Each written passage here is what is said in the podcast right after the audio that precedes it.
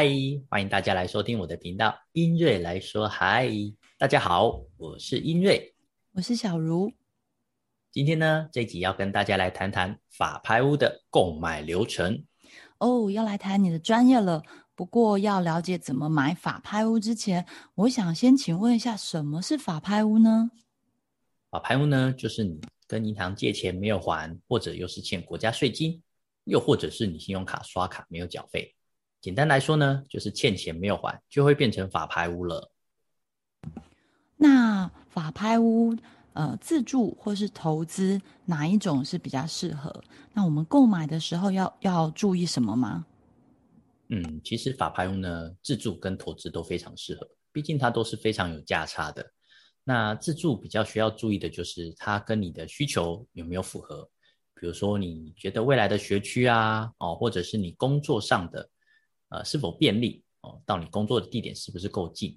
还有你对于房子有什么特别的看法哦？比如说你是不是有车位啊之类的。那至于投资，其实法拍屋只要价格便宜哦，投资都是非常有利润跟划算的。哦，所以其实跟一般的买房子的时候，我们需要判断的内容是一样的。那我想再请问一下，法拍屋呃，据说是不能看室内的，是吗？对，法拍屋是没有办法看室内的。那没有办法看室内，我们要怎么买呢？嗯，呃，我这边会透过书面的资料跟你说明它这个房子的风格，还有它的格局，还有在大楼的什么位置，哦，让你知道它房子的格局之后呢，也可以大概跟你形容一下它看出来的景色是怎么样的，还有房子有没有什么抗性，哦，比如说它看出来的动距是在哪边啊，哦，视野好不好啊，格局方不方正啊。这些都可以知道，所以它跟一般的市售物来讲，就是差在不能看室内，它就有点类似像预售物的概念啊，就是看平面图的资料，可以让你完整的了解房子的状况。嗯，那法拍屋它也一样可以贷款吗？或是如果可以贷款的话，有没有什么呃注意事项呢？嗯，法拍屋一样也是可以贷款的哦。那贷款的成数的话，就是七到八成啊，看你贷款人的条件。那我们公司呢，都是在投标之前，你决定要买这个房子的时候，我们就帮你做审核，确认说你的房子贷款可以通过，确认都没有问题，我们再进场做购做投标，这样也是比较 OK 的，比较没有问题的。所以其实它跟市售是差不多的，等于是你有大概两到三成的自备款，你就可以决定买法拍屋了。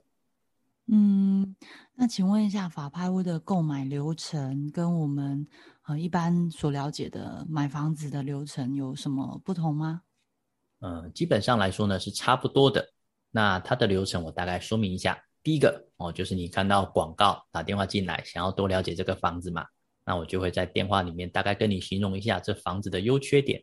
嗯，哦，比如说它的学区是在哪边啊？它看出去的景色是怎么样的？楼层是在哪里？你可不可以接受？那接着你觉得不错的话呢，我就会带你到现场，我跟你说这个大楼或者这个透天它周遭的地理环境，哦，让你知道说它这个房子的优缺点在哪边，你可以去做判断。比如说呢，它楼层太低，看出来的动距可能不是那么的宽敞，但你到现场之后，你就可以实际感觉说，哎，你看出去的景色其实。哦，还是有一定的视野是，只是说你没有办法看到很远处的山啊什么之类的。哦，这些都会在现场跟你做说明。接着你觉得说周遭环境你都喜欢了，那接下来我们就是请银行先评估贷款，哦，确认说贷款都没有问题了，那我们就可以进场做投标。确认有标到之后，哦，我们就是会帮你处理后续的部分，处理到好，哦，然后大概一个月左右，你就可以拿到所谓的房屋权状，啊，确认房子转移到你的名下了。接着你就是等我们公司处理好交物给你，大概就是这样子而已，很简单。哦，原来买法拍屋其实也不太复杂嘛。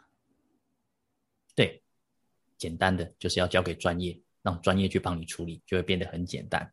所以如果说你有任何法拍屋的问题，或者想要多了解的，你可以留言给我，我都可以马上给你做答复哦。今天节目就到这边啦，有需要更多的内容，欢迎再收听下集喽。以上就是今天的节目内容，希望今天的内容能带给你一些灵感跟力量，把人生过得更美好的灵感，或是让你生活更有力量。你有收获想跟我分享的，请留言给我。也希望听完节目后的你按下订阅，并分享我的频道给你身边的亲朋好友。我们下次节目见喽，拜拜。